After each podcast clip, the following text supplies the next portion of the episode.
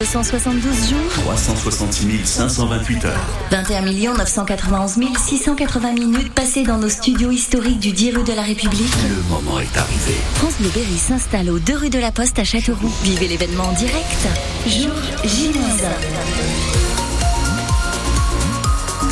Belle matinée en ce mardi 13 février, il est 9h. Les infos, Emeline Ferry. Et d'abord, les prévisions météo, Sandrine. Du brouillard ce matin et un temps globalement nuageux. Il fait frais, un 4 à 7 degrés. Et cet après-midi, 11 à 12 degrés. C'est une journée décisive pour tous les écoliers du Cher. La carte scolaire sera dévoilée ce soir après plusieurs jours de mobilisation des syndicats et des parents d'élèves inquiets à cause des prévisions. 19 postes d'enseignants supprimés et plusieurs dizaines de classes menacées dans le département, notamment celle du Chauté, un petit village près de la Guerche sur l'Aubois. Les parents d'élèves mobilisés pour sauver l'école, l'unique classe qui accueille les enfants de la petite section jusqu'au CM2. C'est une chance qu'il faut conserver, estime la maire de la commune, Chantal Bernard.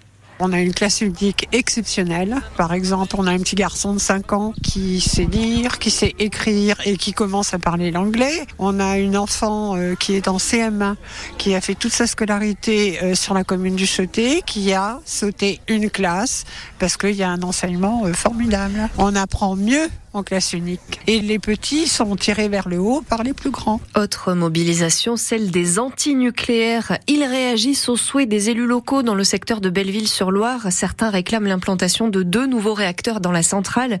Ce serait inimaginable, rétorque l'association Sortir du nucléaire. Françoise Pouzet en est la présidente dans la région. Elle s'inquiète des conséquences sur l'environnement et sur la santé. C'est mathématique. Deux réacteurs de plus, deux fois plus de pollution, évidemment. Le tritium qui est devenu assez célèbre parce qu'en fait, on en a retrouvé à des doses anormalement élevées au niveau de Saumur dans la Loire.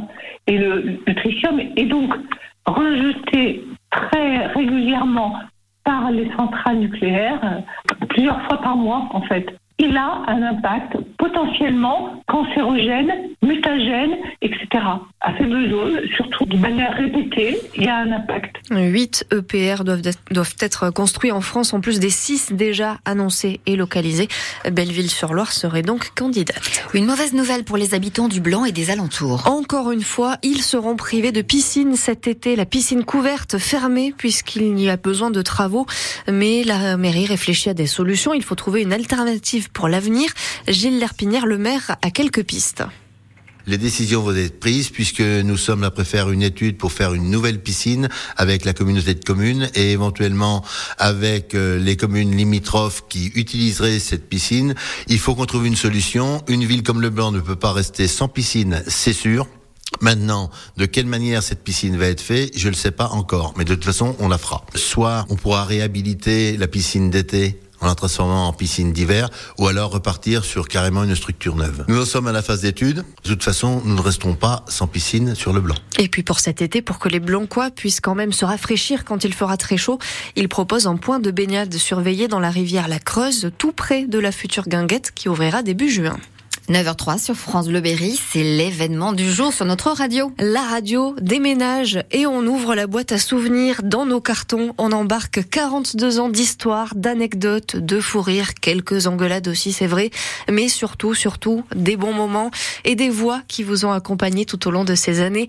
Dans les années 80, il y avait notamment Christophe Ondelat qui se souvient toujours des fameux locaux de la rue de la République à Châteauroux. C'est des locaux bizarres, mais à l'époque, tout le monde disait RBS. Parce que c'était un ancien magasin, hein, les Dames de France, dont Radio France avait repris les locaux. J'arrive, premier jour de la grève générale de Radio France, contre la privatisation de TF1. Tous les fauteuils sont couverts de draps parce qu'on profite de la grève pour repeindre le plafond. Et donc, il n'y a personne dans les locaux, il n'y a aucun journaliste tout le monde est en grève et des types avec un échafaudage qui repeignent le plafond. Et les plafonds, on les a repeints aux deux rues de la Poste, notre nouvelle adresse. On récupère les clés aujourd'hui. Évidemment, il y a beaucoup d'émotions, un petit peu de nostalgie, surtout chez les plus anciens. Catherine Potier, qui officie maintenant tous les week-ends sur France Info, elle restera toujours marquée par ses débuts ici.